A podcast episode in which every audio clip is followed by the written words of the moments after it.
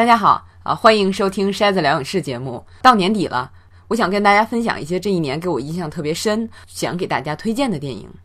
呃，有几个前提呀，就是一个是呃，像《复仇者联盟三》这样的就不说了啊，我估计凡是打算看的都看过了啊，喜欢这类片子的也一定都喜欢。呃，这是一个。再有就是所谓的年终总结啊，这个节点其实比较尴尬，就是因为有一个时间差。许多去年北美下半年的片子，呃，到今年年初才出 DVD，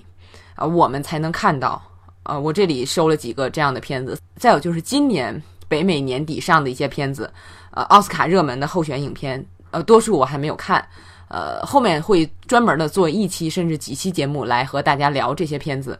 呃，所以说我们所谓的这个二零一八年的这个时间节点只是相对的，只是我今年看的啊比较新的。一些片子，呃，再有就是，呃，因为这次推荐的目标是希望大家不要错过这些好片儿，啊，尽我的这个啊电影筛子之力来把好片筛给大家，呃，所以不会有剧透，大家尽管听好了，啊，那我们下面就正式开始推荐。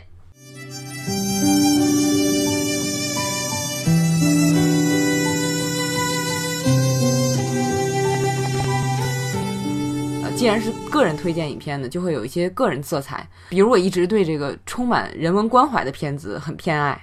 那么下面首先就要和大家推荐的是国产影片《我不是药神》。上帝不是说了吗？救人一命胜造七级浮屠啊！那是佛祖说的，都差不多。人心妙手普众生，徒留人间半骨。上帝不是说了吗？你不入地狱谁入地狱？这也是佛祖说的，能不能把嘴闭上？这个片子真的是我今年从国产影片获得的最大的惊喜，就是我已经不记得上次看到这么有人文关怀的国产影片是什么时候了。这个片子可以做到尊重每一个小人物，啊，试图从这个人物的自己的立场来解读他的选择，给了普通人以尊严，就没有把人简单化、符号化。这个实在是在国产电影里太不容易了，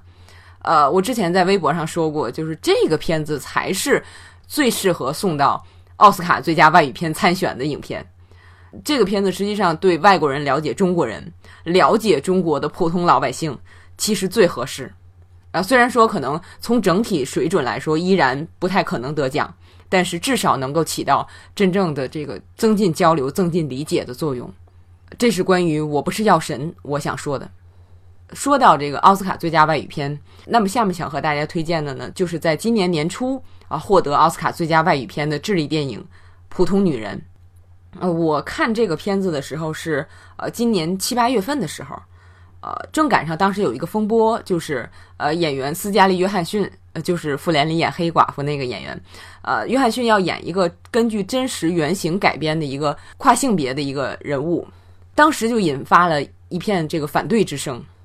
呃，大家认为跨性别的角色应该由跨性别的演员来演，呃，但是这个事儿很多国内的影迷不理解，就是斯嘉丽·约翰逊很好的演员啊，他一定能演好，为什么他就不能演跨性别的角色呢？啊，我相信如果这些朋友看了《普通女人》这个片子，就能够理解一点了。这个片子讲的是原来一位男士啊，后来做了手术成为女士，这么一个年轻的女性。那么他的恋人突然去世，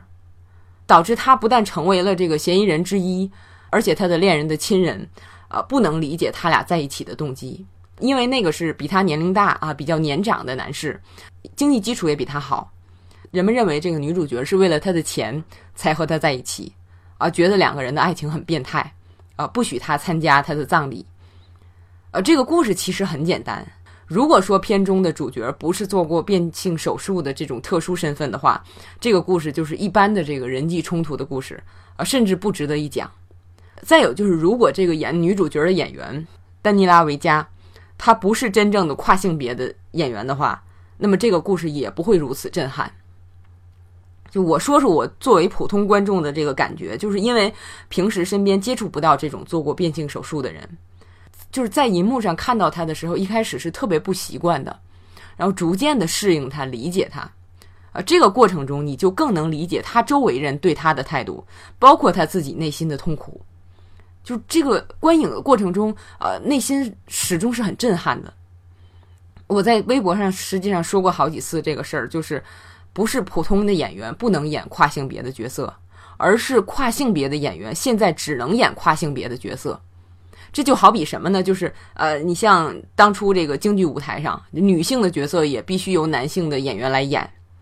我们试想，如果一直没有男性的演员愿意让出自己的表演机会的话，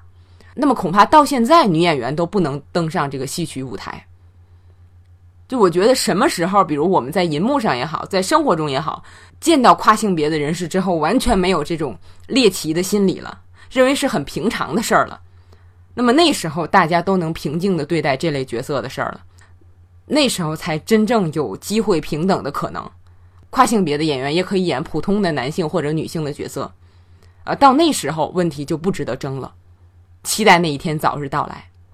呃，接下来推荐的这部片儿，可能许多朋友看过。叫《神秘巨星》，是一部印度影片。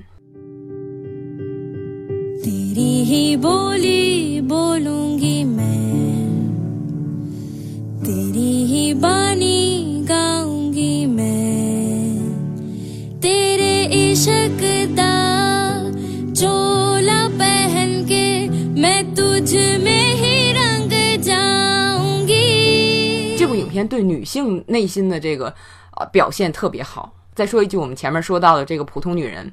因为她已经变成女性了，就是在同样的情况下，如果她是男性的话，人们不会这样欺负她。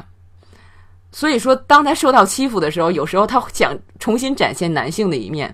因为女性实在是太弱势了。呃，我想这个许多女性都能感同身受。呃，《神秘巨星》这个片子就展现了一个母亲，还有是一个女孩的这种在生活中的无奈。它是印度著名演员阿米尔汗的作品。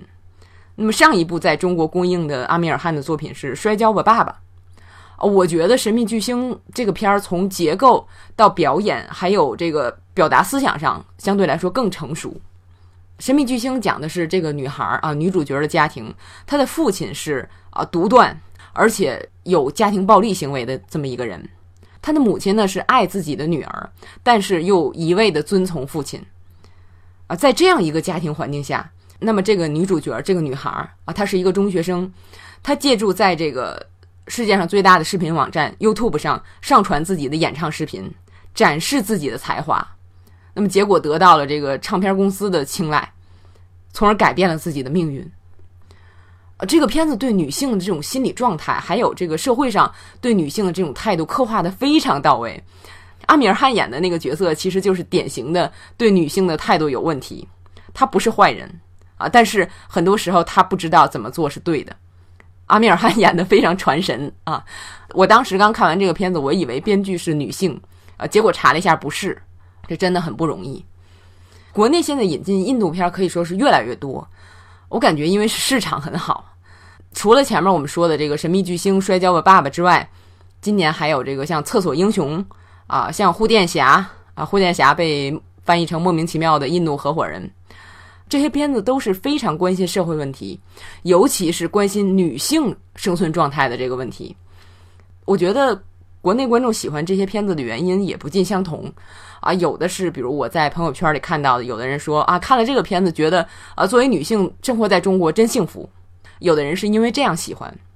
呃，再有从我的角度来说，虽然中国女性和印度女性啊面对的具体情况不同，但是这个片子在很大程度上实际上说出了中国电影早就应该表现的女性所面临的问题啊，替我们说出了中国电影说不出来的话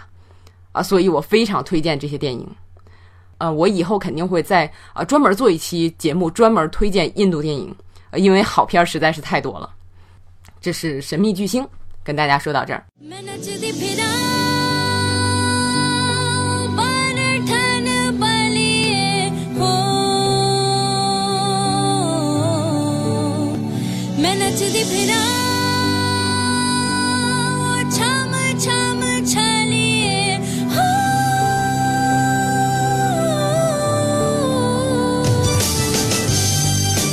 最后想推荐一部展现人文关怀啊，讲述小人物生活的电影是《你好，布拉德》。这是本斯蒂勒演的。呃，本斯蒂勒作为一个著名的喜剧演员，最近越来越往现实题材上走。二零一七年，他出演了两部特别好看的片子，都是特别生活化的。一部是跟这个亚当·桑德勒和达森·霍夫曼合演的《麦耶·洛维茨的故事》，再有就是我们下面要聊的这部《你好，布拉德》。故事其实特别简单啊，就是一个中年的男士带着自己的儿子啊，到外地的大学校园参观啊，做面试，为报考大学做准备啊，就这么一个故事。呃，这个电影大多数时间都配有内心独白，呃，本斯蒂勒演的这个角色的独白。我本来不太喜欢这种配独白的电影，但是这部影片例外，因为他用的特别是地方。本斯利勒演的这个中年人，就是他一方面觉得自己的人生就到这儿了，啊，不会再有什么前进的余地了。呃，想到他那些事业、生活双丰收的大学同学，啊，他就特别自卑。另一方面，他看着自己这个有着大好前途的儿子，有那么多可能性摆在面前，他有一点嫉妒，就是听起来这个心态可能有点矫情啊，这人怎么这样呢？但是，请你放心，就是影片表现的恰到好处。呃，这个男主人公其实挺好的，就是他啊，爱自己的妻子，爱自己的儿子啊，为了儿子申请大学想尽了办法，可以说是非常好的丈夫啊，非常好的父亲。但是心里就是有那么点别扭啊，就是这种自卑很自然，其实是比较健康的那种。相信我们每个人内心都会有。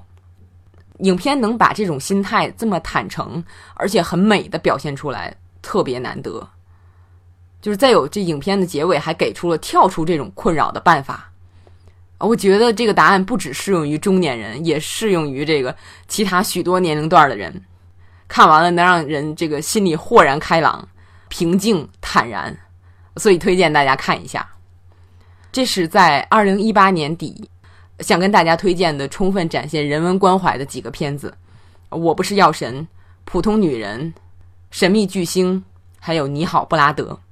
还想跟大家推荐一些片子，本来想做成一期节目，但是发现内容有点多，所以我们这期就到这儿啊，下期接着聊。呃，下期主要是给大家推荐一些，比如根据这个呃历史真实的人物事件改编的电影，再有就是从影片的技巧来说，或者影片的表现形式来说。做的比较好的一些电影，